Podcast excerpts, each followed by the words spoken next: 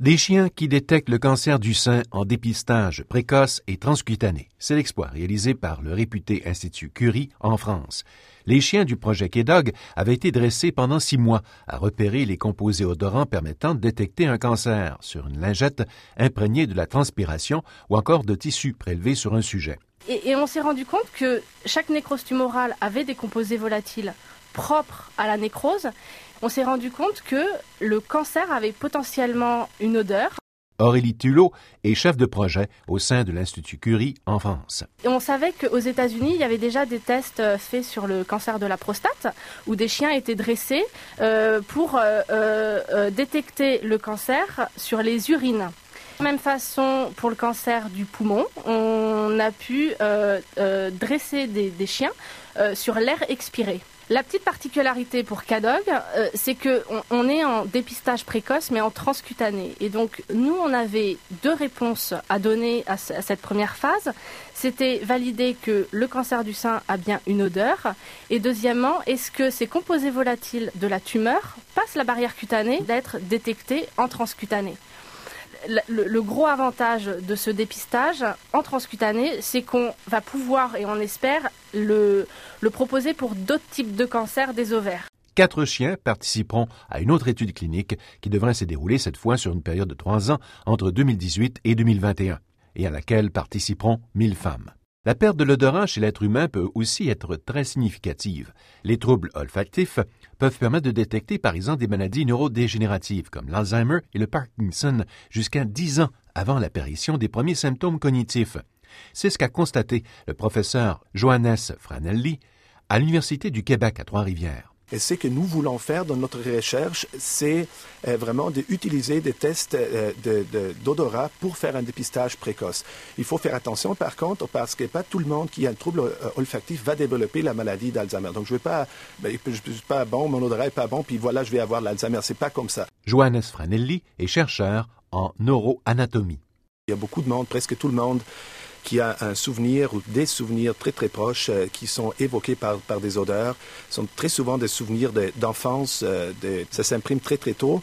Euh, la raison pour laquelle les odeurs évoquent ce souvenir, c'est pas complètement compris, mais nous savons qu'il euh, y a vraiment une, une, une vicinité euh, euh des, des, centres du cerveau qui sont responsables pour le traitement de l'information olfactive et les centres du cerveau qui sont responsables pour les émotions, pour l'apprentissage, pour la récompense et pour le souvenir. Donc, c'est les mêmes centres qui, qui, qui gèrent tout ça. Et on pense que c'est pour ça que les odeurs ont un accès si privilégié à nos, à nos souvenirs qui, qui est relié à une odeur. Cette odeur, elle ne doit pas être nécessairement euh, être très forte pour qu'elle évoque le souvenir. Lorsqu'une personne est en santé, son sens olfactif est suffisamment élaboré cependant pour distinguer jusqu'à des milliards d'odeurs différentes. Le café, le bacon, les croissants, il y a beaucoup de raisons chimiques pour lesquelles ces odeurs du matin sont particulièrement irrésistibles. L'olfaction, euh, ça a un impact substantiel euh, sur nos comportements. Certaines odeurs euh, vont se lier à ce qu'on appelle notre muqueuse olfactive, ce qu'on a dans notre nez, qui c'est mhm. en fait des, des millions de récepteurs, de petites protéines qui sont là, qui vont interagir avec nos certaines substances volatiles le chimiste québécois Normand Voyer. Ça envoie des petits signaux dans notre cerveau. Et celles-là du bacon sont vraiment particulières. On contient des substances qu'on ne retrouve que dans l'odeur du bacon, nulle part ailleurs, qui va se retrouver à allumer dans notre cerveau plusieurs parties dans notre cerveau qui va recréer dans nous une image de, de, matin. Mais le café, c'est encore plus complexe parce que le café, il y a deux éléments qui vont jouer.